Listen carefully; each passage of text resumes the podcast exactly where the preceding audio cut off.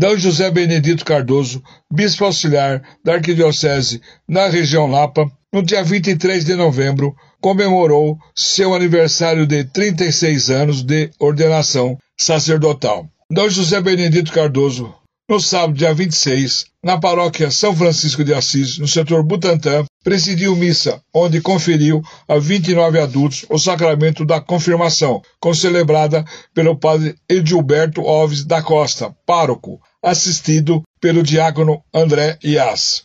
Em missa presidida pelo cardeal Odilo Pedro Scherer, arcebispo metropolitano, no sábado, dia 26, na paróquia São Francisco de Assis, no Jaguaré, setor Butantã, 40 jovens receberam o sacramento da confirmação, concelebrou o padre Edilberto Alves da Costa, pároco, assistidos pelos diáconos Marcos Adriano de Souza e Nilo Chinei.